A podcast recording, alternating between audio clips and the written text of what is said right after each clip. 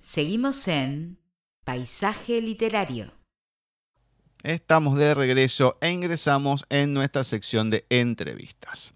En esta oportunidad vamos a tener a un viejo conocido español, sevillano, más precisamente de La Rinconada, lugar de origen de nuestro querido Salvador, pero en este caso vamos a estar entrevistando a un amigo de él y a un amigo ya de paisaje, Miguel Ángel Checa Rodríguez. Y hoy nos va a presentar su novela, novela negra, El asesino del número pi.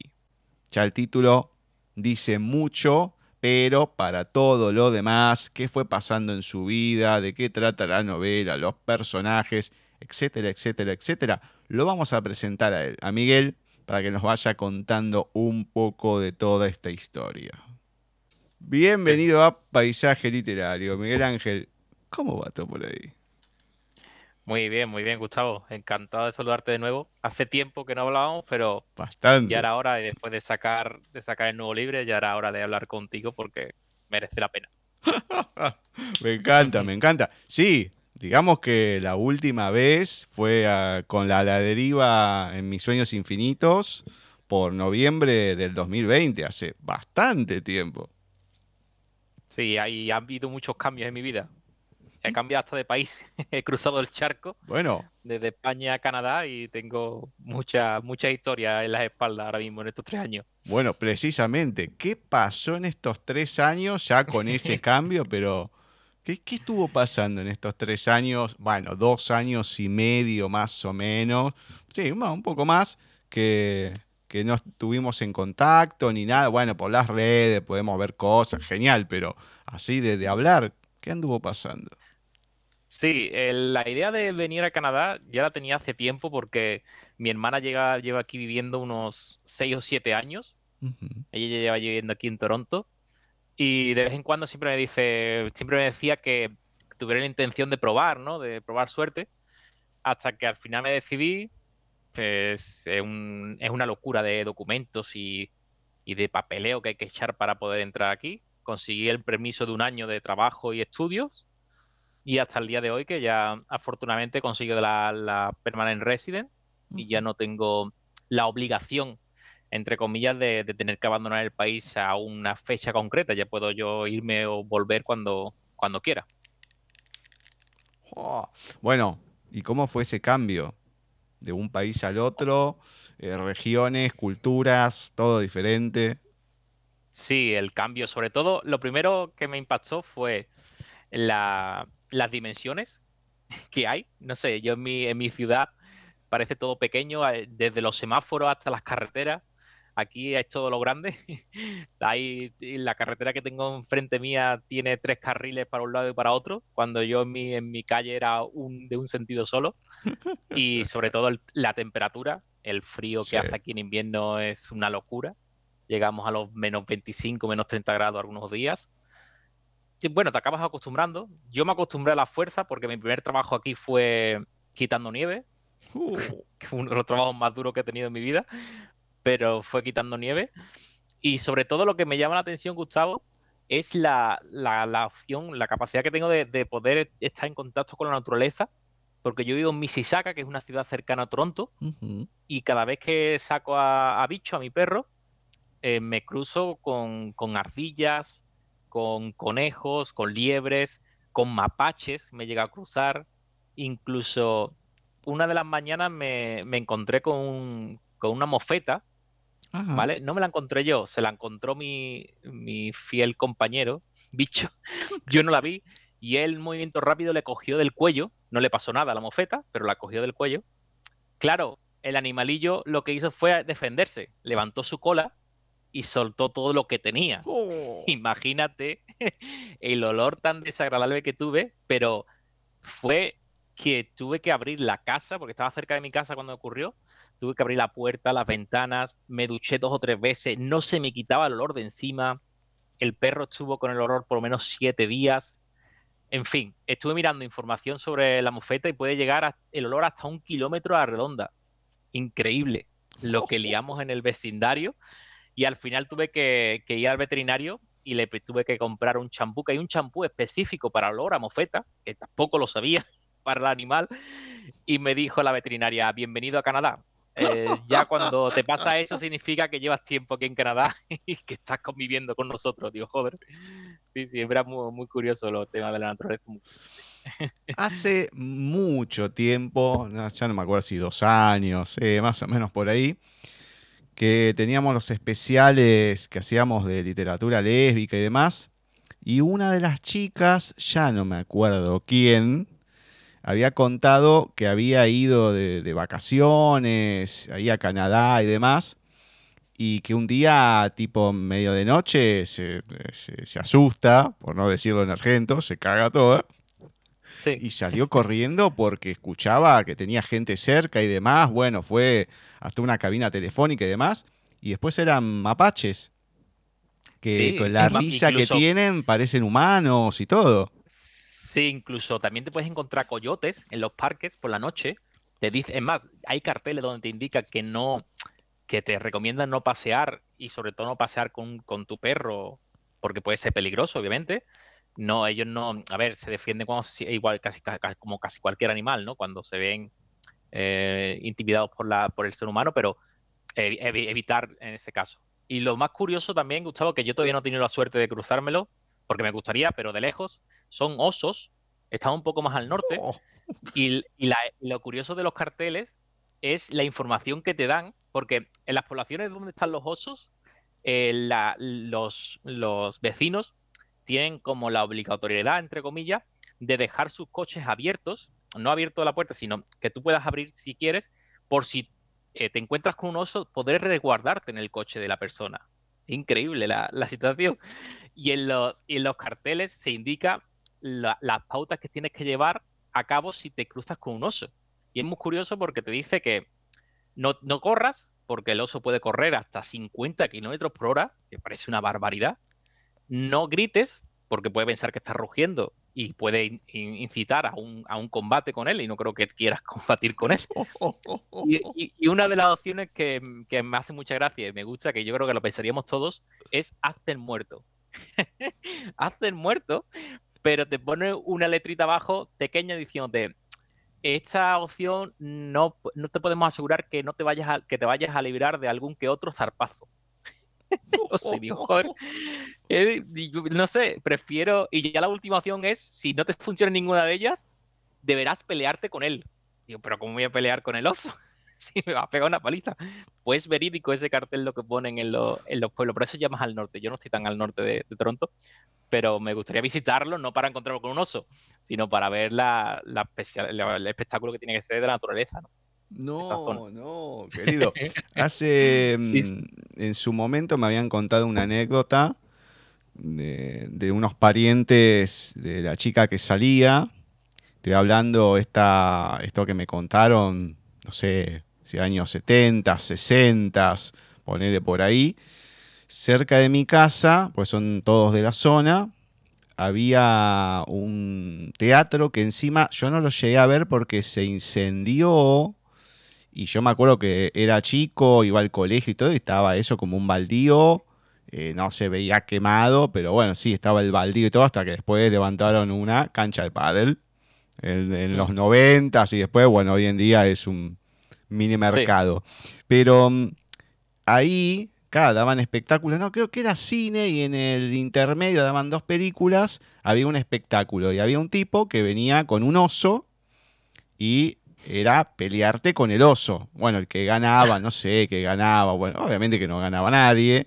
El oso estaba maestrado, obviamente que no te pegaba ningún zarpazo, pero bueno, no le podías ganar y había ido un, tío de esta persona que lo contaba, que estaba todo el día levantando carretillas con carbón, con todo, peso, peso, peso y peso. Dice que se puso, le puso un puñetazo en el medio de los ojos y lo dejó dormido al oso. Entonces, si sos así, bueno, a lo mejor tenés alguna chance, pero sí, a ver, tenés que pelearte Claro. con un oso. Lo dudás, otra que tirarte y hacerte el muerto. Olvídate. O sea, creo que la Claro, última claro. opción que se te puede ocurrir tranquilamente, y no sé si se te ocurre, es pelearte con un oso, pero en la desesperación, andás a ver. Ya, claro, claro, eso está claro. Pero bueno, mejor no encontrarnos en esa situación, Gustavo, porque eh, cualquiera de las opciones que, que nos dan. Dice una que es si llevas un palo o una escopeta, no para disparar osos, obviamente, porque están protegidos, sino para disparar al aire, hacer ruido en el suelo, para intentar que se vaya, ¿no? Pero mejor evitarlo y no, y no encontrarlo, que están muy bonitos, pero de lejos. Dios mío. ¿Y no tuviste ningún conflicto con las ardillas, nada? No, no, y además, eh, al principio me, me flipaba, incluso el- se suele poner como eh, al, al ¿no? Comida para, para ellas. Y, eh, son muy amigables porque te puedes echar la mano y te vienen a comer la mano. Es, es increíble porque yo, el- el- por lo menos en la zona donde vivo yo, no tengo la suerte de tener eso- esos animales tan cerca. Yo lo, lo encuentro solo animales domésticos, ¿no? El perro y el gato, ¿no? Lo típico Claro. no esa variedad que hay aquí. Y te encuentras así, hay un montón. Siempre te das, das un paseo y te cruzas con un montón de ardillas y de conejos. Lo que pasa es que mi perro es de una raza mm, de cazador. Obviamente yo no lo entreno para ello, pero él lo tiene dentro. Claro. Y es una locura. Cada vez que sale con él, te pega unos tirones que quiere ir a por, a por el, el animal, el pobre. Sí, sí. Qué locura. Bueno, y con e- este tema que te comentaba de los mapaches, ¿te pasó alguna experiencia así de oírlos reír o alguna No. cuestión así? La verdad que los mapaches son, son más grandes de lo que yo me pensaba. Son- eh, entiendo que esa, que esa persona que te lo contó la historia se asustara porque, y más por la noche, y si lo vería con la sombra o algo, porque yo hay veces que lo he visto de noche aquí en, la, en el Porsche de arriba que tengo, de mi vecino, y sí que son grandes, ¿eh? son, son una especie de, de gatos enormes, hay gordos, y no, no, yo no los, no lo he escuchado ni tampoco más, son, suelen ser recelosos con el ser humano te lo encuentras a lo- mejor hurgando en algún cubo de basura. Una vez eh, pasando por al lado de un cubo, escuché ruido dentro y me asusté primero. Y ahora lo primero que pensé, porque desgraciadamente lo he visto algunas veces en mi ciudad, que a lo mejor han tirado a cualquier desarmado un, un animal, ¿no? Un Sí. perro, un gato, ¿no? La locura esta que hacen algunos que... Entonces yo lo- automáticamente pensé que era eso, que habían- había algún animal ahí y yo cuando abrí me saltó el, ma- el mapache y lo que estaba haciendo es buscar comida, el pobre, ¿no? Le asusté yo a, a él en su, en su tarea de recolectar alimentos. Pero no, pero no he tenido ninguna experiencia. Suelen, suelen evitar siempre al ser humano. La, la ardilla y eso se acercan más, pero los mapaches son más recelosos. Oh, bueno. Todo una experiencia, todo un mundo totalmente distinto. Bueno, y el estudio, el trabajo ahí. Sí, ahora mismo eh, sigo, eh, sigo estudiando en la Universidad de, de España, pero de forma online. Claro. comunicación y periodismo. Y estoy, he, comenzado a estudiar en un college, el Sheridan College, se llama aquí de Canadá, para especificarme más en el, en el inglés y buscar ampliar los estudios que tengo, porque mis estudios españoles, a ver, sí tienen validez aquí, pero no la misma que puedes tener en, en España, obviamente. Yo puedo eh, convalidarlo con, con lo, cómo se llamaría aquí en Canadá, pero en tema laboral siempre es más recomendable que tengas algún tipo de estudios mm, al canadiense para que tengas unas opciones mejores en el mundo laboral aquí, obviamente. Bueno, la verdad que mm, qué cambio. Además que, loco, ¿qué les pasa a los sevillanos? Uno se va para Australia, el otro para Canadá. ¿Qué pasa? O sea, se van todos para lugares, pero nada que ver, ¿eh? Pero to- totalmente diferente. Encima, uno en una punta, el otro en la otra. No sé, nos vamos a encontrar en, en Rusia. Bueno, no sé si hoy en día sería tan adecuado, Ucrania, no. Pero, ¿qué, qué Sí, sé sí. yo? A, a Sudán. ¿no? ¿Qué- es rarísimo lo de ustedes. yo creo que la idea de transmitir la felicidad por el mundo, ¿no? Porque si tenemos los, los, los sevillanos de gracia y felicidad, ¿no?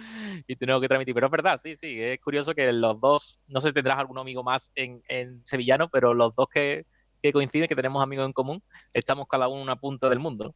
De verdad. Sí, no, no, no, la verdad que es eh, una, una locura. El otro no sé si tan alegría con el Betis y todo, pero no sé. sí, sí, es verdad.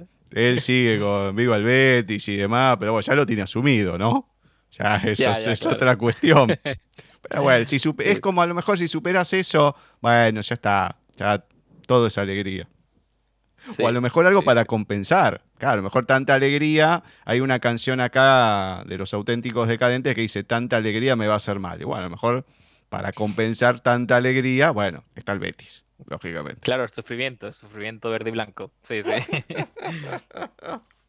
Bueno, antes de entrar a la última novela, El asesino del número pi, vamos a repasar lo que son las novelas solidarias, Alas de invierno, Reflejos de libertad y, lógicamente, la prosa poética que fue por la cual te conocimos, A la deriva en mis sueños infinitos. Comentar a la gente que escuche por primera vez esta entrevista, bueno, sobre estas obras tuyas anteriores, de qué tratan, cómo son y demás. Sí, Alas de invierno es la primera novela que escribí, una novela de misterio. Fue sobre los 19 o 20 años. Y Reflejo de Libertad es la segunda parte. Esta- este dúo de novelas va de dos amigos que reciben una herencia de una persona muy importante en sus vidas y en vez de llegar de aparecer lo que le correspondería a cada uno, tiene un- la nota viene escrita una serie de misterios, de enigmas que tienen que ir averiguándolo durante el, durante el libro para dar con la herencia al final de, de este. Y en este caso, la prosa poética, a la deriva en mis sueños infinitos, básicamente son pequeños textos y frases sobre todo muchos de ellos relacionados con mi, con mi proceso de crecimiento como, como ser humano, como personal, de tanto el amor, desamor, tristeza, alegría, hay de todo un poco. Y en este caso, y el último, que es el que vamos a hablar ahora, que es el asesino del, Hmm. del número pi, si quieren me adelanto y te lo, le cuento un poco a, los- a los Dale. oyentes. En este caso sería, la historia principal transcurre durante el otoño de 2015, un asesino en serie, apodado como el asesino del número pi, reaparece después de cinco años con uno de sus crímenes dejando una seña de identidad que es colocando la mano de la víctima sobre una nota con el número de pi de una forma concreta y esto hace que el inspector Suárez y el subinspector Soto entren en juego para descubrir quién se esconde detrás del número pi y de forma paralela también encontramos a la periodista Ida Nae, que es hija de una de las víctimas del asesino, que empieza a llevar su propia investigación y donde empiezan a, descubrir asesinos, asesinatos del pasado, piezas de puzzles, multitud de intrigas hasta dar con el, con el culpable al final del libro. Yo siempre mm, me voy encontrando con algún nombre raro, más este año, Idanae. Cuando veo Idanae digo, Sí, ¿qué es esto? ¿De dónde lo sacó la primera vez que escucho ese nombre? ¿De dónde surge Idanae? y si te digo la verdad, eh, porque yo para buscar en los nombres de, los- de los personajes suelo tirar mucho. No me gusta tirar de mi, de, mis, de mi pasado o de mi círculo cercano. Algunas veces sí, como pequeño homenaje, ¿no? Claro. a alguien concreto de mi vida, pero intento que no porque me, me hace que, que, eh, que- que no pueda evitar tener a esa persona en la cabeza. Claro. Y yo quiero crear un personaje totalmente nuevo y me hace y me cuesta más trabajo, ¿no? Y lo de Idanae, la verdad que estuve buscando nombres raros, porque es un nombre raro, obviamente, em, de chica. Y este se, me, me lo, me lo encontré y me, y me gustó cómo, cómo sonaba, lo veía diferente. Pensaba yo que podría quedar en la memoria del lector cuando lo leyera y decidí que, que era la mejor opción y lo, y lo puse, claro. Yo estaba pensando, digo, este loco debe haber dado un, un nombre, de- lo dio vuelta o algo. Digo, no, no puede Puede ser ser. tan rebuscado, porque a veces me encuentro así, algunos son más claros que otros, pero o cuando le enganchás la onda de por qué, ah, esto lo está dando vuelta, pero digo, no, ¿qué quiso poner acá? Diana, qué sé yo, no, bueno, listo, no lo Sí, googleé sí. a nadie, ¿no? Pero me imaginé que, que existía. Bueno, bien, bien. Antes de empezar a hablar de los personajes, ya contaste de qué va la novela, pero, pero, ¿cómo surgió la idea del asesino del número pi? ¿Cómo, cómo surge todo para empezar a escribir? La verdad que en principio no tiene un, motivo matemático en sí, aunque se llame el asesino del número pi. La historia se me ocurrió cuando estaba con un grupo de amigos, que estábamos haciendo un, un senderismo. Eh, estuvimos hablando de las curiosidades, de, la- de las anécdotas que tiene el número pi, porque tiene muchas, tiene mucho misterio este, este símbolo. matemático. Y a partir de ahí me vino a la cabeza de, por qué no utilizarlo para, para, un asesino en serie, ¿no? Para un libro, porque yo tenía ya en la cabeza escribir un libro, una novela, un thriller, una novela negra. Y cuando me vino esa, esa imagen, esa idea, automáticamente empecé ya a estar más en, en mi escritorio que los pasos que estaba dando en el senderismo, ¿no? Es lo que te ocurre cuando tienes una idea en la cabeza y quieres desarrollarla. Y, lo y claro, y ya al indagar en el número pi y, ver los misterios que tiene, las teorías que tiene alrededor de, él y todo eso, ya me motivó mucho más para escribir la historia y darle, y darle forma, ¿no? Hay en una parte, no importa en cuál, que no sé si es senderismo pero bueno, que hacen una leve escalada, algunos, algunos, eh, se llama personajes. Se llama feria. Es que no sé si es, si es, yo cuando se me ocurrió, yo le llamo a, nuestro grupo, lo llamamos serie, senderismos ferias, porque aquí en Sevilla feria es una, o no sé si la conoces, la feria de abril, es muy famosa eh, internacionalmente, que es una celebración de, de fiesta, ¿no? De, una reunión de una semana, que, te, que tienes caseta, tienes como especie de, de locales donde la gente va a bailar, a consumir bebida, a comer, ¿no? Eh, pasa un buen rato. Y nosotros lo que hacíamos al principio era quedar para senderismos, pero automáticamente empezamos a quedar para ir a ferias. La excusa del senderismo era ir a andar, pero ir a pueblos donde había ferias. Por lo tanto, fuimos honestos con nosotros mismos y lo llamamos grupo de senderismo y ferias. Vamos a ser sinceros y no vamos a engañar a nadie, ¿no? Que no vamos a hacer aquí solamente deporte, que después lo vamos a poner de cerveza hasta arriba, ¿no? sí, sí. No, no, bueno, pero más tirando para el final de, la novela, vemos que, escalan, que van a un lugar específico y demás. O sea, ¿eso tiene algo que ver con lo que estabas haciendo en ese momento cuando se te imaginó? O no, bueno, pusiste eso porque te gustó poner Sí, bueno, sí, darte cuenta que es como hacerlo desde cuando se me, se me ocurrió la idea, la idea primogénia que fue en ese momento andando, porque sí fue en senderismo, obviamente, ese, día sí hicimos senderismo, no fue a la feria, concretamente. es una forma de, trasladar ese momento que viví y, tocar un poco, hacer un pequeño homenaje de dónde se me, ocurrió la idea, que fue a través de un senderismo. Entonces, meto la actividad del senderismo de vez, de vez en cuando en, la, en el libro como referencia a lo que hacía Idanai con su padre, ¿no? Que era una cosa habitual que hacían los domingos, que se iban a pasear, que iban a hacer diferentes rutas de senderismo y una especie de pequeño homenaje al, a donde se me ocurrió la historia.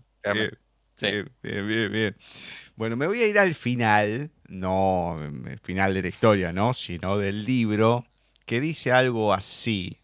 Y por favor, recuerda siempre esto, sonríe, lo demás es siempre secundario. Coméntame sobre esto, que es obvio por lo que estás diciendo, pero ¿por qué casi, casi terminar el libro con esta frase? Porque es una frase, ya mm, en este caso tú me conoces porque nos seguimos en redes sociales y has visto que suelo escribir frases o textos, sobre todo el tema de como la prosa poética del libro. Y esta frase eh, se me ocurrió un día que, fui a visitar, porque mi hermana antes de vivir a Canadá estuvo viviendo en Mallorca, que es una isla en España. Sí. Y y, llevaba, una, temporada que, no estaba muy, muy allá emocionalmente. Y ese momento de visita y estar con ella me vino muy bien. Y ahí se me ocurrió la, idea de, la, de la frase, sonríe, porque lo demás es secundario, ¿no? Y, lo escribí y a partir de ahí lo cogí como una especie de lema, ¿no? Para mí en este caso. Y lo, por eso quise transmitirlo allí, porque con mi hermana he tenido siempre una muy buena relación y me acuerdo que ella, yo, era un adolescente, ella tiene cuatro o cinco años más que yo. Mm, recuerdo cuando lo pasó mal, en lo, normal, ¿no? Cuando hay un desamor y más a esas edades. Y yo tenía mi habitación con ella mm, contigua en mi casa y la escuchaba todas las noches llorando. Y yo, claro, yo era un, tendría yo 12, 13 años, y qué, consejo le voy a dar yo a mi hermana de, de, amor, ¿no? Entonces la escuchaba yo, y ella pensaba que no la escuchaba, pero sí. Y un día se me ocurrió, que también tiene relación a eso, a esa nota, ponerle una nota, un posit en el, en el espejo, diciéndole que sonríe, todo irá bien. Solamente le puse esa frase. Y cuando se levantó ella, lo vio cuando fue al, al servicio y a partir de ahí, pues notó el apoyo, no sé, hizo un, como un cambio de chip y a, partir de ahí pues ya no dejó de llorar por esa persona que no merecía la pena su lágrima, obviamente. Es que muchas veces termina siendo así. Eh, cada uno tiene sus motivos, cada relación es distinta y todo. Claramente cuando hay una ruptura en el sentido que fuera, sea una pérdida eh, porque se separó o porque se murió alguien, sí, uno le, duele salvo que, o sea, un, témpano o ya no te interese la persona, lógicamente. Pero y cuando sentís que hay alguien que está ahí, bueno, es diferente, porque decís, bueno, o sea, no estoy sola, hay alguien que se preocupa o me acompaña. Entonces, quiera que no, aporta mucho eso, el saber que hay alguien ahí, más allá que no estés hablando todo el día ni nada, uno no se, no se siente tan solo y digamos que lo que se va sintiendo mm, va aflojando. Es muy importante eso, aunque no haya diálogo, no importa, pero sabes que la persona está ahí para lo que necesites. Sí, claro. Bueno, vamos a hablar un poco de los personajes. El primero, ya lo nombraste, Idanae. Y hay un fragmento que voy a decir, que les voy a leer, que dice así. Y Danae agarró con vehemencia la taza, con intención de contener la tristeza y la rabia que sentía en ese momento. Había perdido toda noción del tiempo y del lugar. Se mantenía en pie a duras penas y apoyó su mano izquierda en el respaldo del sofá. En ese momento levantó la mirada y lanzó contra la pared blanquecina del salón la taza que tenía en la otra mano. El poco café que quedaba comenzó a surfear hasta llegar al suelo de forma irregular.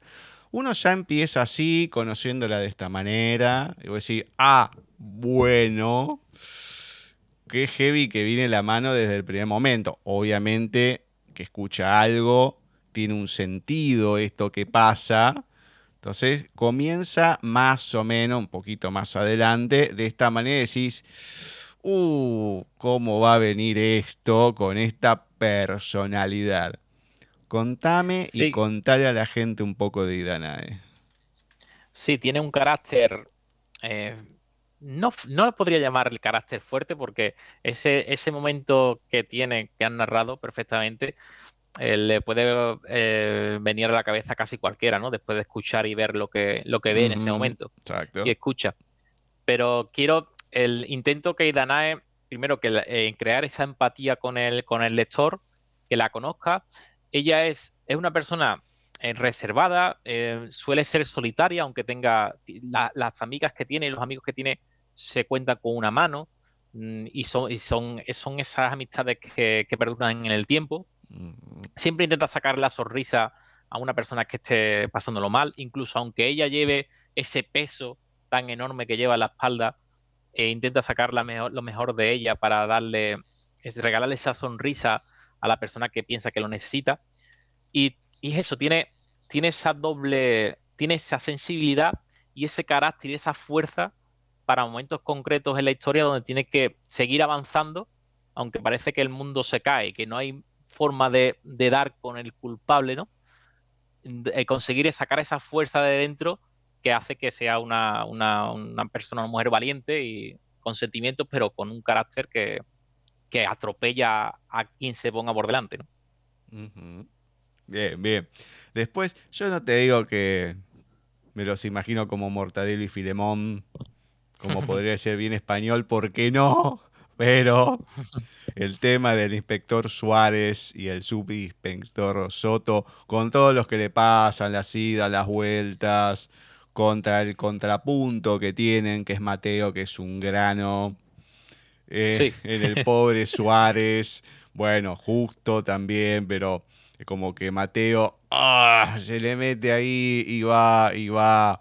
Comentame también de estos dos personajazos que tienen con la personalidad, más allá de la labor que tienen que llevar a cabo.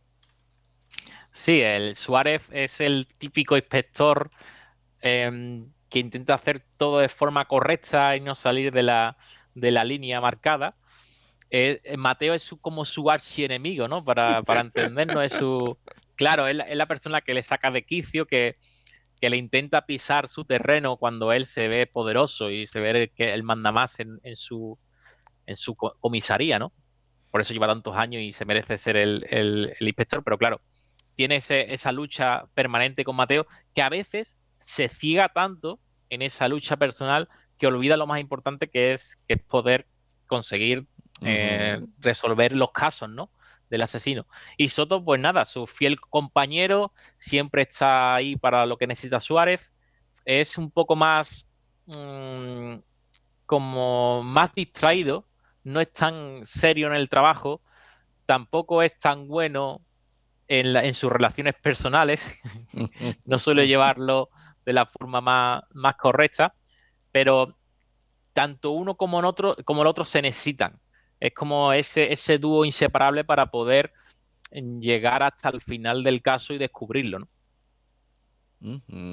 Exactamente. Otro personaje que sería el otro casi protagónico de esta novela es Isaac, que se aísla, que busca su momento, su lugar, está apartado o quiere estar apartado de todos y termina siendo una pieza importante en la historia por la interacción, no solamente con Idanae, con su amiga María, que como la pintás decís, uh, tendría que haber habido más de María. No sé, en algún aspecto, pero bueno, cómo, cómo se plasma y demás, esta amiga de Idanae. Entonces, Isaac, cómo va apareciendo en la historia y demás. Sí, Isaac es un personaje que me, gusta mucho porque tiene mucho, un gran abanico de, posibilidades en la historia. Em, es, también un personaje solitario, muy inteligente, porque es un matemático muy prestigioso que, que es tan bueno en su apartado laboral que olvida el, apartado personal, ¿no? abandonando prácticamente es su relación con, su pareja a la, suerte y, siendo una, persona difícil de convivir con ella durante un largo tiempo. Pero tiene la capacidad de, buscar retos constantemente en su vida para poder superarse y el asesino en el Pi era el mejor reto que podría encontrar en ese momento concreto de su vida porque no estaba pasándolo bien y ahí ya se involucra para ayudar a, Isa, a Idana en este caso y descubrirlo. Y también tiene esos toques que me gustan a mí darle algunas veces a los personajes, que es ese toque seductor, ¿no? Ese toque de, conquistador para intentar eh, tener a, a Idanae, ¿no? Cerca de él y, conseguir algo más que una amistad con Idanae. Ahí lo dejo. Bien, bien, bien. Bueno, como comentaste, en esta historia aparece o reaparece el asesino del número pi, Suárez y Soto están como locos buscando, yendo, viniendo, y Danae también por su parte es periodista, bueno, Isaac ahí se va topando en la historia y demás, pero hay un elemento fundamental que vamos encontrando de tanto en tanto, no en todos los capítulos, pero sí en bastantes, que son fragmentos del diario del asesino. Entonces, está bueno porque muchas veces no es que tiene que ver con lo que está pasando, pero es como hay pack, pinceladas que van apareciendo. ¿Por qué hacerlo de esta manera? ¿Cómo se te ocurrió ir metiendo así estos fragmentos, estos extractos del diario del asesino? Sí, quería primero para crear eh, una mayor intriga, darte cuenta que el título de los extractos es extractos del asesino del número pi. Obviamente no pongo el nombre de quién es el diario, porque si no, ya destrozaríamos sí, no tiene mucho sentido, si no. Claro, claro.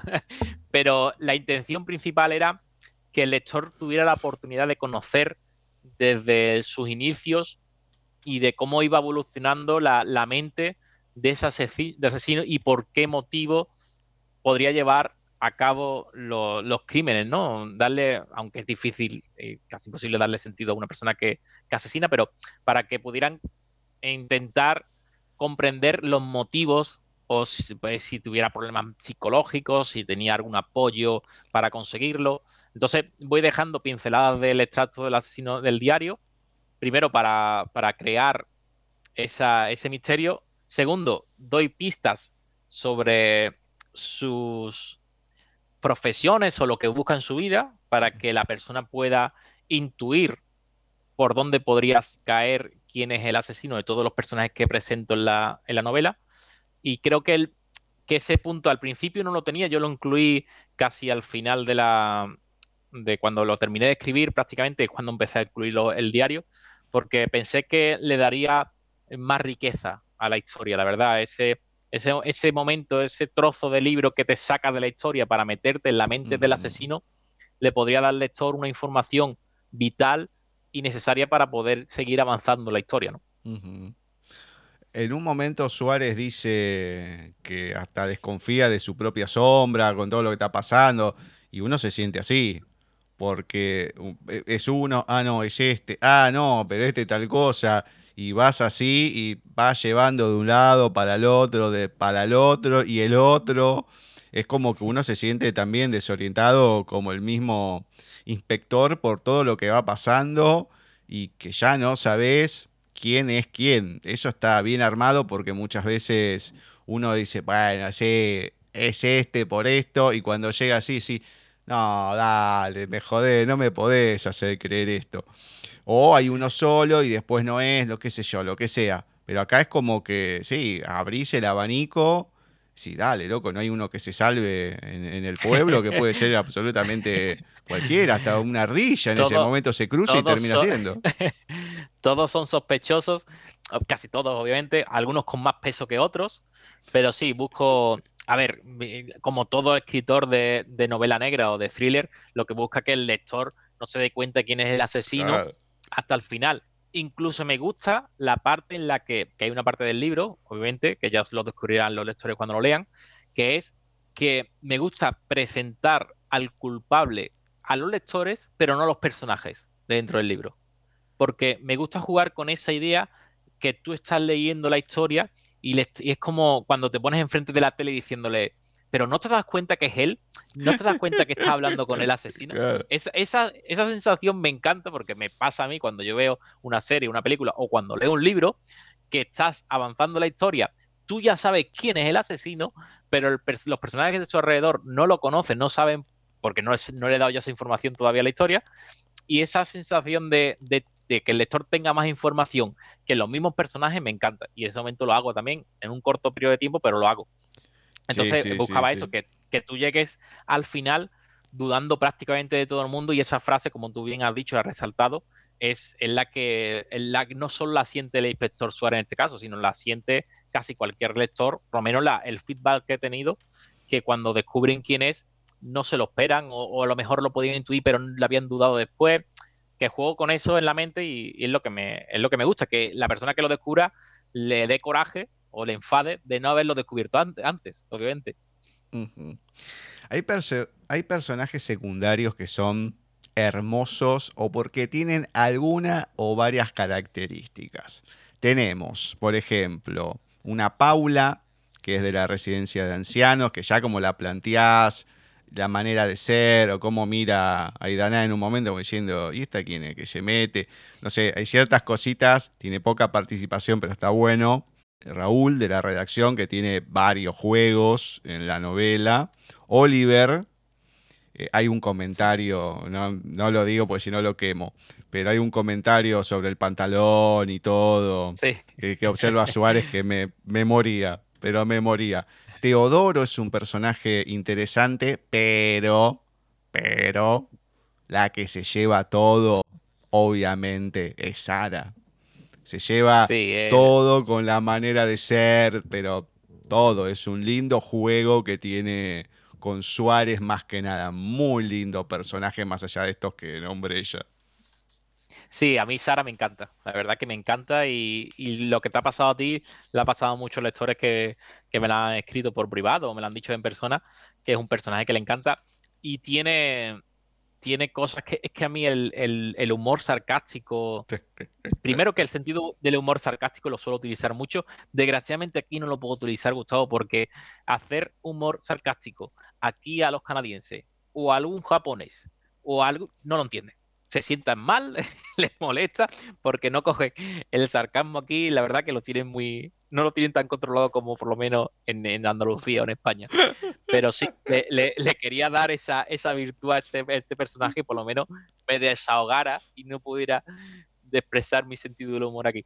Y tiene eso, tiene esos toques de es como es una es como el, otro archienemigo que tiene Suárez, como Mateo, pero totalmente distinto, ¿no? Es, es un amor-odio con Sara que, me encanta las interacciones que tiene con él. Y, la verdad que todo el mundo me ha dicho, eh, el, tampoco te voy a decir que, lo, que, lo, que la expusieras más, porque creo que está en el punto correcto. Ni tampoco tenía que tener tanta exposición ni menos. Yo creo que está en el, en el, el, punto concreto para darle esos toques de, humor y esos toques de, aire fresco cuando estaba en la investigación, en, el transcurso de la investigación, sí. En un momento me hiciste pensar que los canadienses son tipo Drax de Guardianes de la Galaxia en la primera película, porque ya después, bueno, ya cambia un poco, ¿no? Pero así bien, bien literal pero los japoneses, es que aquí hay mucho, mucho japonés, yo tengo muchos amigos japoneses aquí, son muy, ¿sabes? La cultura que tienen ellos muy, son muy respetuosos, son la distancia social la tienen, el contacto físico. Y yo soy una persona, por ejemplo, que, a ver, que cuando saludo, primero no le puedes dar dos besos, yo estoy acostumbrado a dos besos cuando me presentan a alguien, aquí no, aquí le dan la mano, ¿no? O algo, ¿no? A la, a la mujer en este caso. Y ellos tienen el contacto físico muy, muy limitado el, sarcasmo no lo cogen, la verdad, la, ironía no la cogen. Yo alguna vez he soltado un comentario, incluso en inglés, que es más complicado, pero bueno, lo he soltado, y te quedan con la cara como diciendo, ¿de verdad me lo estás diciendo en serio? Y tengo que decir, no, es broma, no sé qué, tengo que explicarlo porque como que se sientan mal. Y, es, el choque de cultura que tienes aquí, porque eh, asiáticos... Eh, de Irak, Irán, eh, encuentras de todo tipo. Es lo bueno que tiene la, es muy cosmopolita esta, esta ciudad y conoces y descubres culturas y tradiciones que son una locura, la verdad. Mira, hace poco entrevisté a una compatriota tuya, Sonia del Campo, que encima hay varias poetas llamadas Sonia del Campo. Bueno, no es la de ¿Ah, Barcelona, creo que es la de Madrid. Y sobre el final de la entrevista decía, no, sí, ya voy para allá, no sé qué le dije. Dice, cuando quieras, tú vienes eh, y te lo monto y lo hacemos aquí, qué sé yo. Y cuando termina de hablar, no lo suelo decir, pero como nos, no, nos fuimos riendo desde el primer momento con ella, digo, por favor le pido a la gente que no corte este audio, porque entre que te lo monto, lo hacemos aquí, miren que estamos hablando de otra cosa, se entró a matar de la risa. Entonces, bueno, como venía la charla, como era, lo puedo hacer. Con otras personas no, porque no, me da, porque no las conozco. A ella lo conocía un par de días antes que estuvimos eh, mensajeándonos y todo. Pero ya cuando encontrás a alguien con esa onda y todo, y es hermoso poder tirar algo en doble sentido o con ironía, lo que sea que te lo case y puedas hacer un juego con eso, porque sí, ah, e-, es una charla, nos podemos divertir y esa es la finalidad, pero sí, es horrible que no le puedas hacer nada a nadie, que no te lo entiendan, encima debe ser frustrante, porque uno ya es así, que no lo puedas hacer. de, bromas, de bromas simples, de bromas básicas, de, y sobre todo bromas sexuales, ¿no? No tanto de, de, palabra. Y sí, es verdad, ahí, ahí te queda. Pero bueno, también que estamos hablando en otro idioma, ¿no? Yo, la facilidad que tengo yo para, para transmitir en, español o en, castellano, con lo que puedo transmitir en inglés, es muy diferente, no es imposible. Entonces, sí, e, esa parte sí la echo de menos porque soy una persona que, que mantengo y más, y lo que tú dices, y más con personas que tengo confianza y sé que, que se la voy a dar, me la, me la va a devolver y tan amigos, ¿no? Porque sabemos que está dentro del sentido del humor. Pero sí, ahí esa, esa parte sí la he hecho de menos un poco. Pero bueno, te vas adaptando y ya está, no pasa nada. Bueno, hay otro personaje pequeño, pero muy interesante, que es el agente Ramírez. no digo que pasa desapercibido porque no, pero es otro de los agentes que va teniendo una cierta preponderancia en la investigación. Eh, sí, sí, sí, puede tener un poco más que los demás en algunos aspectos ahora que me estoy, ahora que estoy recordando por algunas situaciones. Pero otro lindo personaje que vas metiendo en la historia. Sí, eh, es el, empieza a aparecer de forma progresiva. Al principio es como un agente más, eh, como Alonso, Ceballos, eh, Tejero, salen unos cuantos, pero le empieza a dar un poquito más de protagonismo porque es como el, ojito derecho, el favorito de, Suárez por sus capacidades para, analizar y, ayudarle en la, búsqueda de, los, del asesino en este caso. Y sí le voy dando más, más credibilidad porque me interesa que aparezca más en la historia, porque también es otro sospechoso más eh. a la lista, obviamente. Y, y sí, me, y también con la intención de crear una base por si el día de mañana me interesa seguir con algunos personajes, quizás no, quizás sí, sí, darle un poquito más de protagonismo en la mm. siguiente historia que pueda darle. Sí. Me gusta, me gusta. Sí, sí, sí, sí. Bueno, como termina, uno dice, ¡oh! Bueno, genial. Esto lo puede terminar acá, espero. Bueno, no importa. A ver, hay muchas referencias matemáticas en el libro, no solamente el número pi, bastantes, ¿no? Algunos datos del color, sobre la geografía en sí y todo. ¿Cómo te fuiste metiendo en todo este ámbito para hacer esto, porque está muy bien armado. Al final de todo hay como una sumatoria que yo no le di ni pelota, porque encima como me lo pasó el documento y todo, no estoy hablando de Miguel, digo a la gente, ¿no? Sino con el programa que uso, digo, no, olvídate, me voy a poner con esto. No, no terminé la, no terminé la carrera para contador por impuesto y todo, toda la cuestión matemática, no me iba a poner con eso, olvídate. Pero toda esta cuestión muy compleja en varios ámbitos, desde un simple dibujo, eh, las cuestiones que se van comentando, armando. ¿Cómo fue armar ese rompecabezas? Además que algo importante, para el 15 de octubre también, que es otro juego matemático que se va metiendo y todo. Entonces decir, ¿dónde sacó todo esto este muchacho? ¿Cómo hizo para armar esto? Contame. Sí, como te dije, cuando ya me vino la idea de, utilizar el número pi, el símbolo del número pi, para una historia, darle el protagonismo a una historia de, novela negra, me empecé, a empapar. También es una cosa que a mí gusta tanto la letra, las letras, como ahora estoy estudiando periodismo, obviamente, y la comunicación, y, me, dedico a escribir es obvio que me guste, pero las matemáticas no es una cosa que me desagrade. No soy esa típica de persona que diga, no, yo soy de letras o no, yo soy de números, ¿no? yo tengo el módulo superior de administración y finanzas, que también he tocado matemáticas, y una cosa que siempre me ha gustado porque eh, hay veces que cuando te, bloqueas mm, le coges eh, asco a las matemáticas, pero cuando le coges el ritmo es como si fuera un juego, ¿no?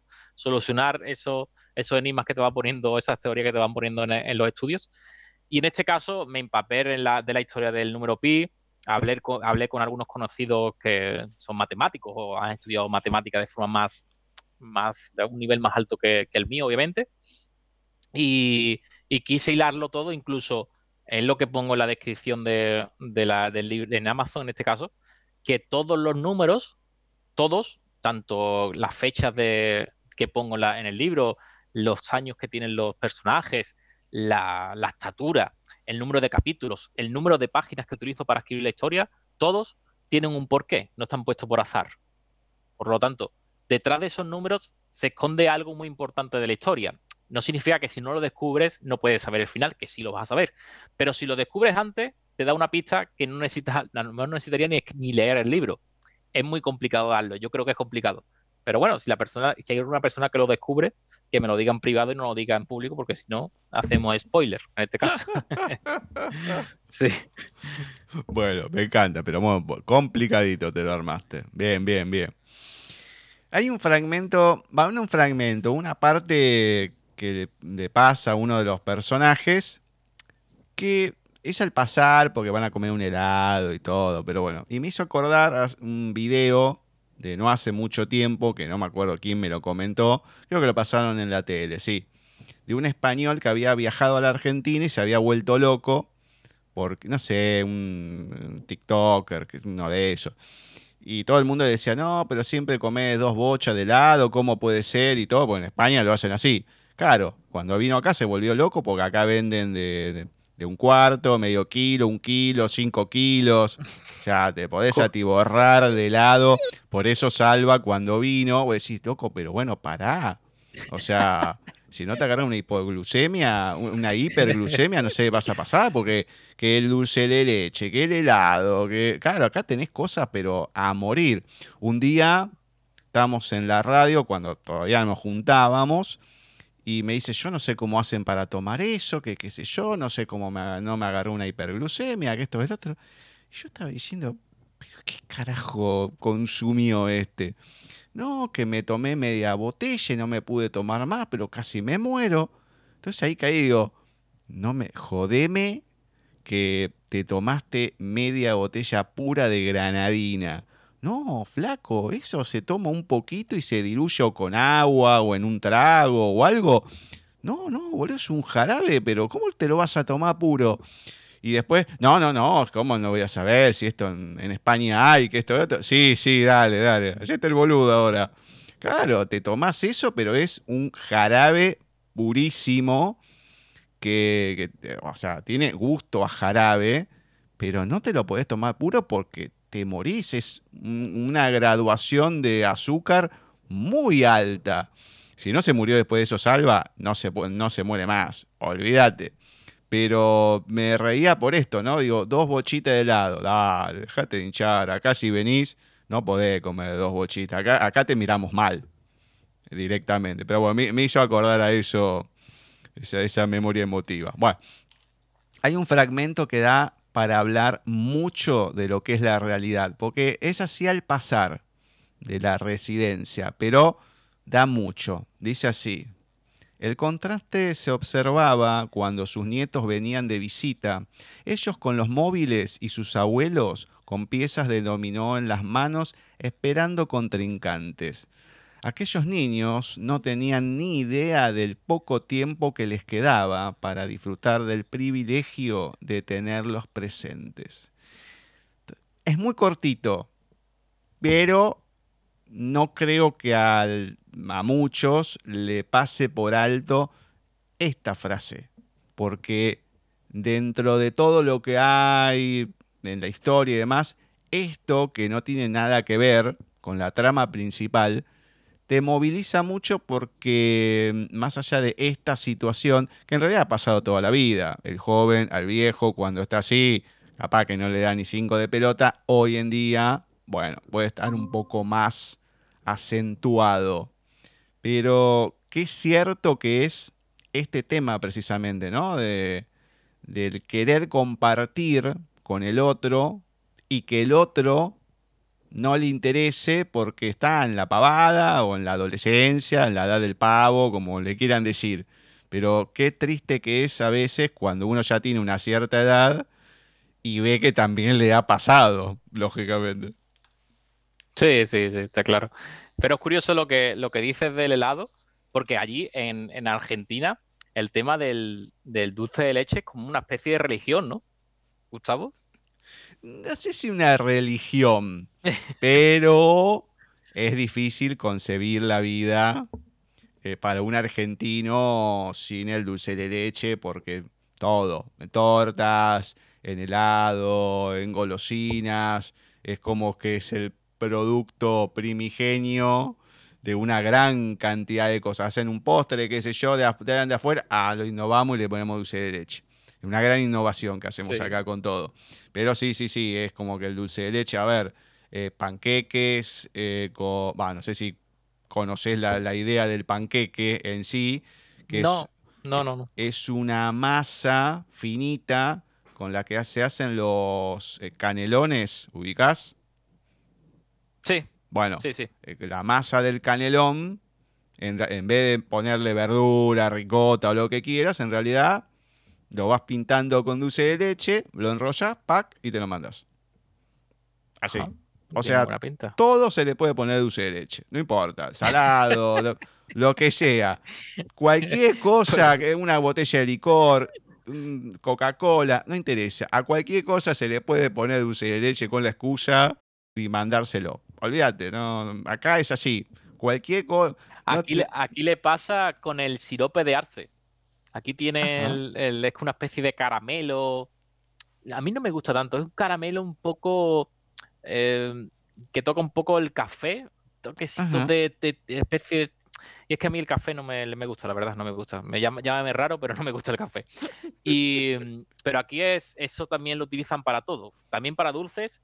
Incluso hay en- en- como salsa, eh, como, como ca- en carne con, con la, con el maple syrup, Claro. en este caso, para cocinar. Y eso sí le da un toque bueno.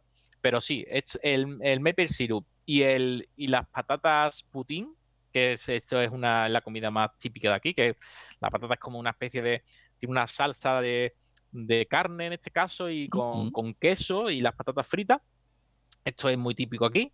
Pero claro, el nivel, el nivel que, por ejemplo, la gastronomía que tiene Argentina en este caso, los países latinoamericanos y países como España o Italia, por ejemplo, le- lo superan, pero por creces, ¿no? Aquí, aquí se nutren mucho de las diferentes mm, gastronomías de todo el mundo. Aquí la suerte que tenemos que, que vas por una calle y te encuentras, mm, yo he encontrado restaurantes que no he visto en mi vida, ¿no? Desde un jamaicano hasta un, yo qué sé, un tailander, coreano, eso es más típico allí en España, pero de todos los países que te puedes imaginar, te puedes comer cualquier cosa de, de gente que, que vienen de ese, de ese país en este caso. Sí.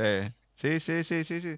No, sí, acá es bastante amplio, o sea, hay de, de todo el mundo, pero es, qué sé yo, impresionante lo- lo- los, los lugares de comida, las variedades, más allá de los que nombrás, ¿no? Chino, lo- japonés con los Sí. sushi, más que nada, bueno, etcétera, etcétera.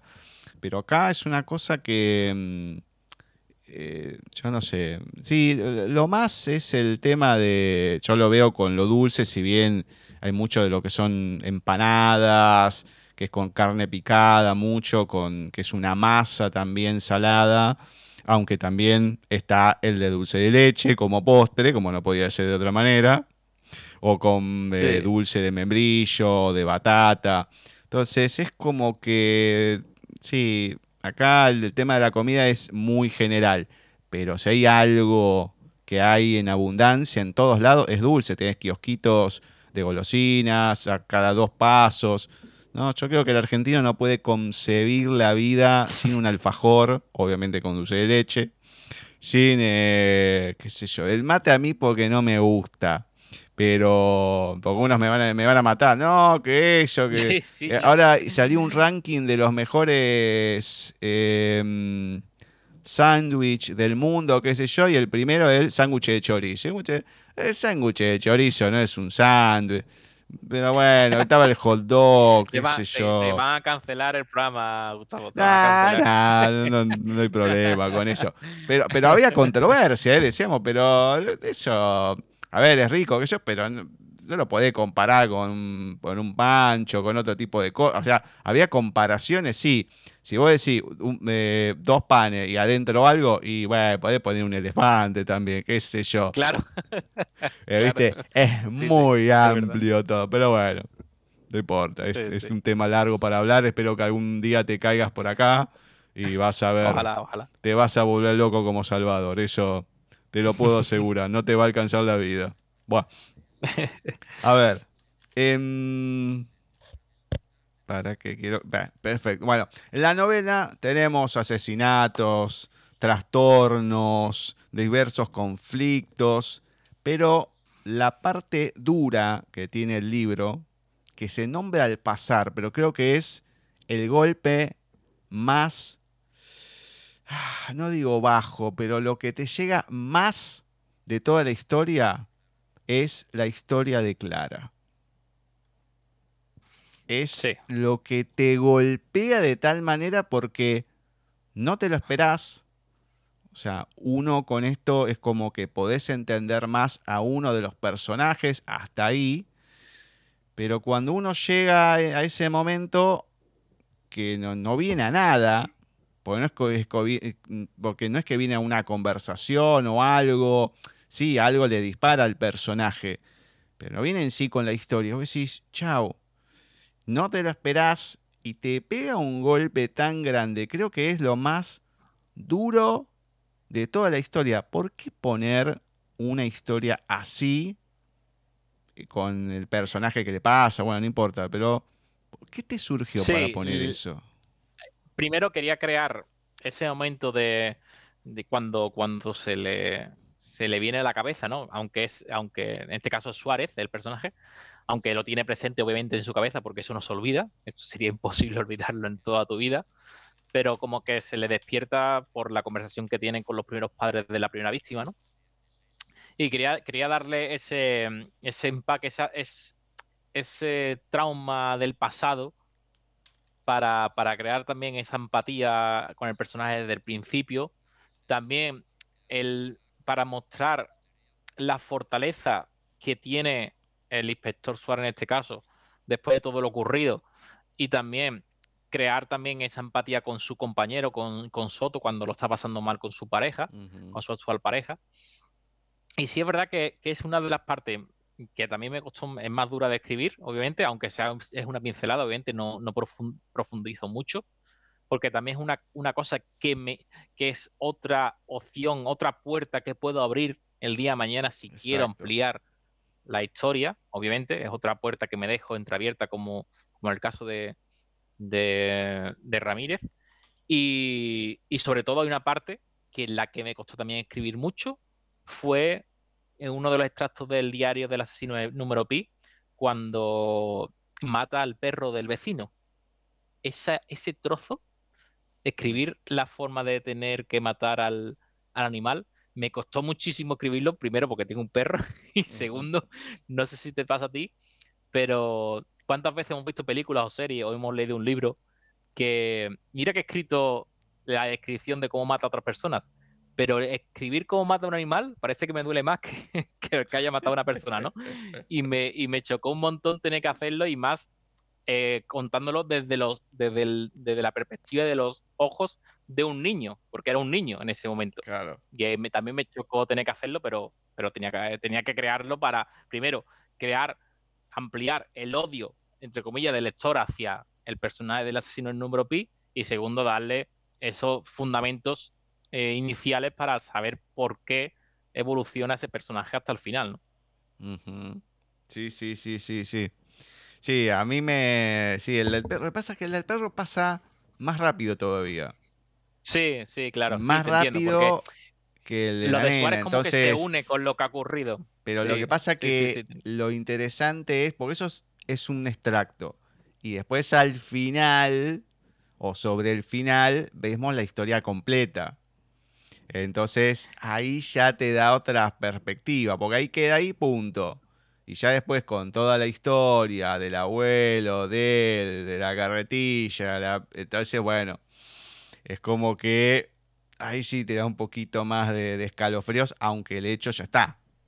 Ya pasó, ¿no? Y lo que va sintiendo la persona, ahí te vas metiendo un poco.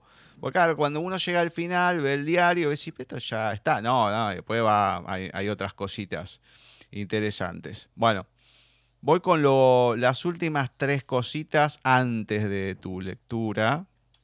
Uno, está muy bueno lo que hace Isaac con el número de lotería para ir a cenar.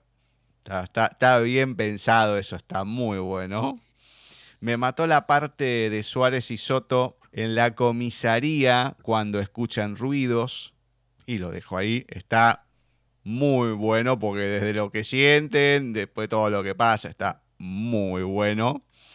Y me quedo con este fragmento que me gustó como para este final.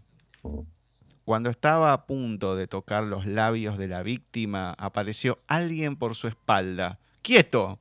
Quita esas manazas que tienes. Siempre estás tocando lo que no debes. Bueno, es cortito, pero lógicamente acá, Suárez y Sara. Y ahí, ¡quieto!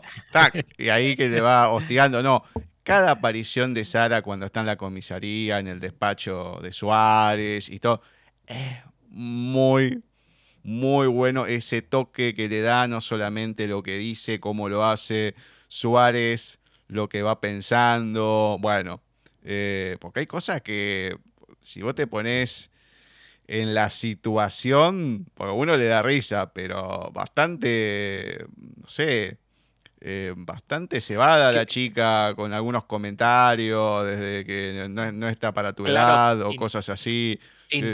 Intento crear esa, esa, mm, esa, em, esa, situación opuesta, ¿no? De, tener a un cadáver ahí caliente todavía, ¿no? Que, que, ha ocurrido en el momento que la muerte. Es que la muerte, obviamente, tiene su, su, importancia, obviamente, su seriedad, porque ha ocurrido más un asesinato, pero eh, en esta vida tenemos que verlo todo desde diferentes perspectivas, ¿no? Entonces, ahí intento crear un ambiente que obviamente ellos cuando tienen que ponerse a trabajar son los que trabajan más, porque Sara eh, trabaja de forma fundamental en el caso para la investigación y más cuando tiene que analizar las pruebas de, forma continua y sobre todo al final. Y en ese momento, ese, ese desliz que tienen, ese, esos encuentros, esos choques dialécticos, dialécticos que tienen los dos, le dan otra perspectiva a la, a la muerte, ¿no? Al lado de la muerte poder jugar o criticar o, o soltarle un, comentario sarcástico o irónico y que el otro le siga el juego, crea, intento crear esa, atmósfera diferente en, cada caso que se encuentran, ¿no? Los dos, en este caso. Exactamente. hay un par de personajes más, pero importantes que no los nombro, porque bueno, tienen bastante relevancia, intriga, y bueno, si digo algo, eh, es como que les estaría arruinando un poco la novela, así que descúbranlos ustedes después lo que viene.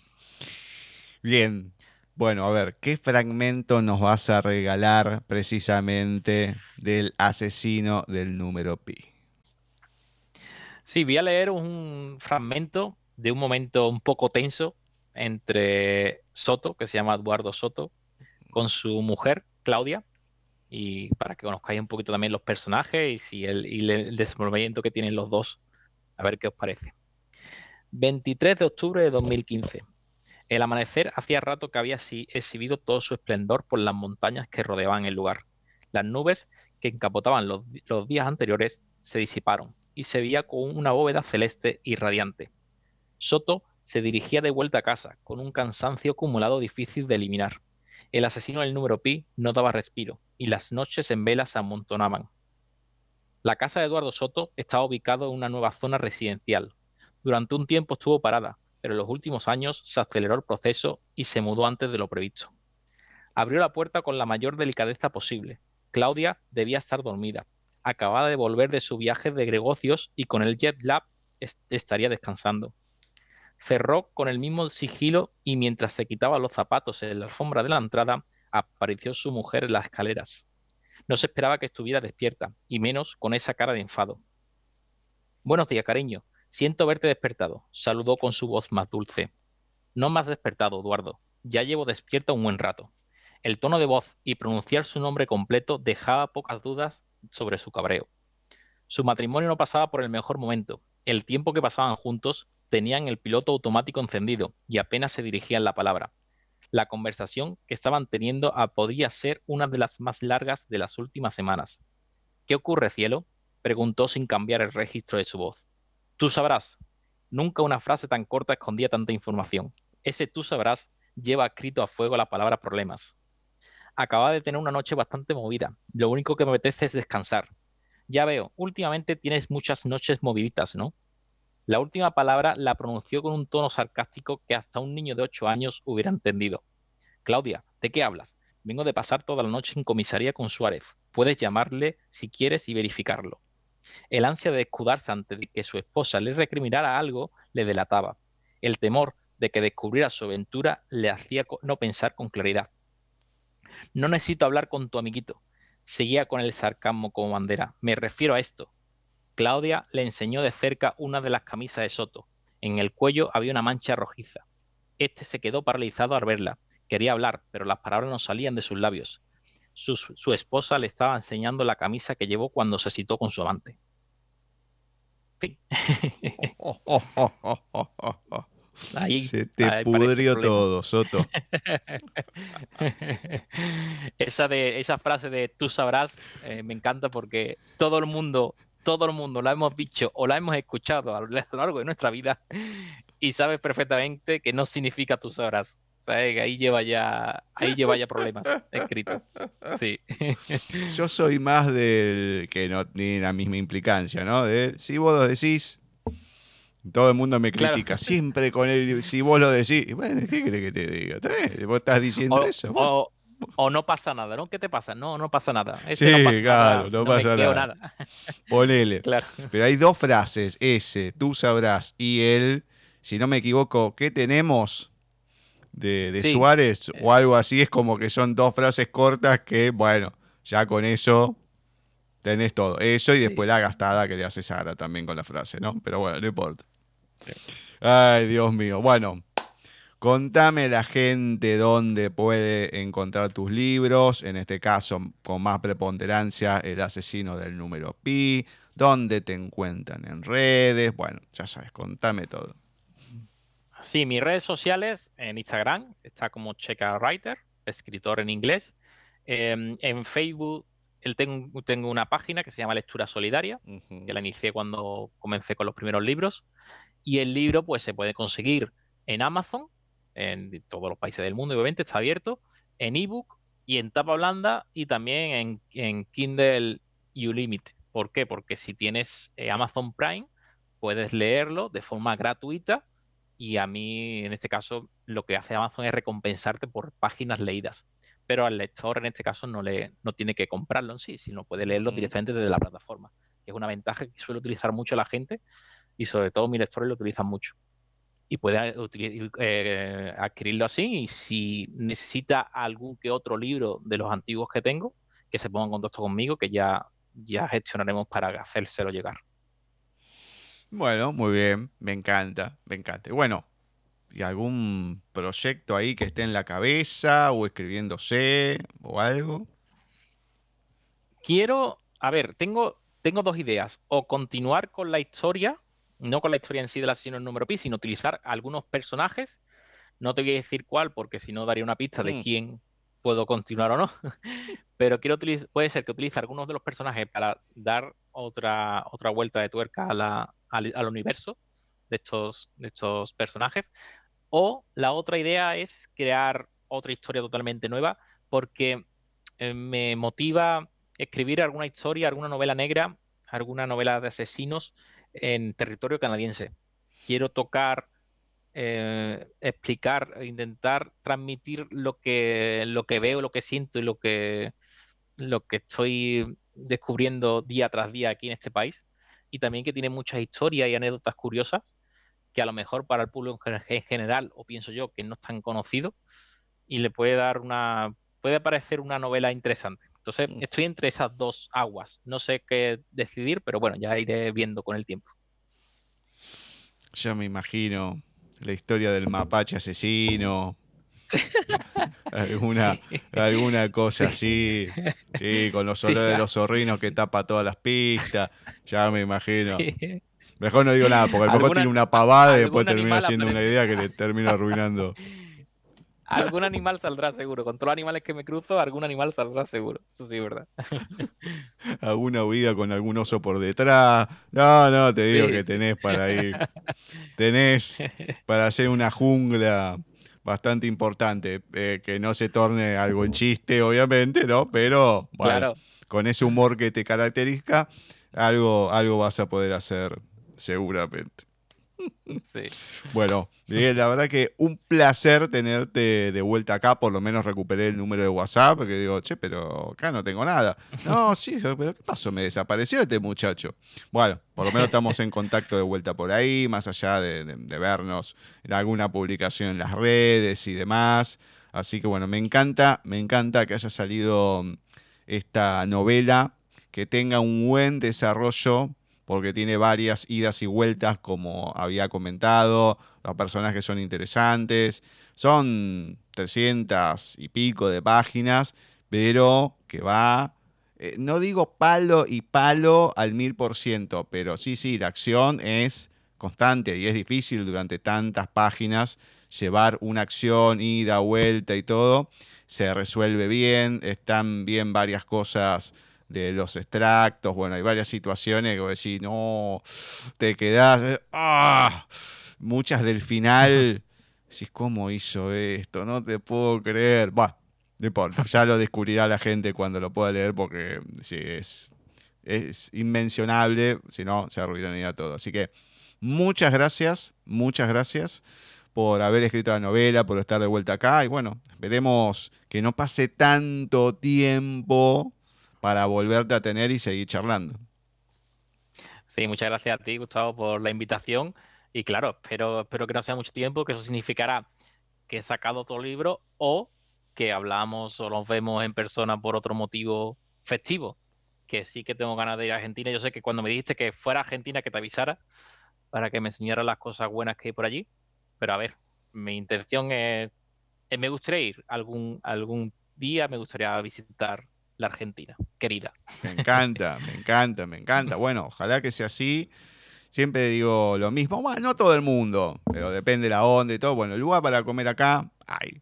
O sea, no solamente afuera, ¿no? O sea, en varios lugares, sino acá en casa eh, se puede comer tranquilamente, todo, se hace una, alguna reunión. Mira que Salva ha conseguido gente, ha encontrado a cada personaje acá. Y la verdad que no solamente en Argentina en sí, sino en alguna reunión no sé si para bien, no sé si para mal, pero bueno, personajes seguro que encontró. Eso no hay ninguna duda. Bueno, Miguel, a seguir adelante, a abrigarse por esos lados, tener cuidado con los animales, por las dudas. Que bicho también no se morfe ningún zorrino, ningún mapache, ni, ni, nada, por favor. Y bueno, dale, y te esperamos de vuelta acá. Un abrazote gigante. Un abrazo, un abrazo. Así ha pasado por nuestra sección de entrevistas en paisaje literario Miguel Ángel Checa Rodríguez, que nos estuvo presentando su última novela, El asesino del número Pi. Una novela con intriga, con algunos momentos divertidos, con otros duros, una novela que te hace pensar para qué lado va a ir toda la historia, el tema de los personajes, quién será, quién no. En un momento aparece Viaje en el Oriente Express de Agatha Christie, porque no, no sabes quién es de todos. Todos tienen un motivo por el cual son sospechosos de los crímenes que se van sucediendo y demás. Cada persona que va pensando en los asesinatos si se dieron por una manera, si se dieron por otra, tiene esta característica, tiene esta otra. Bueno, mucha ida y vuelta y sobre todo es entretenido. Bueno, le agradecemos nuevamente a Miguel Ángel, a Salva en su momento por presentarnos y por las risas también. Siempre cuando hay algo así, a Salva lo gastamos, que el Betis. Siempre hay tema para hablar, así que muchas, muchas gracias. Le mandamos un saludo también a Raquel, que la tuvimos hoy en el especial dedicado al colectivo malagueño de escritores, a Ceci, a Flavia, Paola, Jorge en las lecturas. Un muy lindo programa como solemos tener habitualmente, con dos entrevistas, las lecturas, bueno, poder compartir un poquito de cada uno de ustedes, de gente conocida, un poquito y un poquito. Espero que les haya gustado. La semana que viene vamos a estar con otro especial de cine desde la distancia. Vamos a continuar con la trilogía original de Star Wars, en este caso el episodio quinto, El Imperio contraataca. Vamos a ver cómo sale más lecturas y una entrevista a un escritor argentino, hace mucho que no lo tenemos, Juan Botana, que nos va a venir a presentar un nuevo libro de relatos. Bueno, vamos a estar charlando. La vez anterior había estado de manera presencial. Era otra época, mucho antes que llegue la pandemia, pero ahora vamos a estar charlando de sus relatos, de su vida, de los recitales que sigue armando por suerte de poesía para que la gente se pueda expresar. Bueno, tenemos mucho, así que todo esto será la próxima semana cuando nos volvamos a encontrar en otro programa de Paisaje Literario.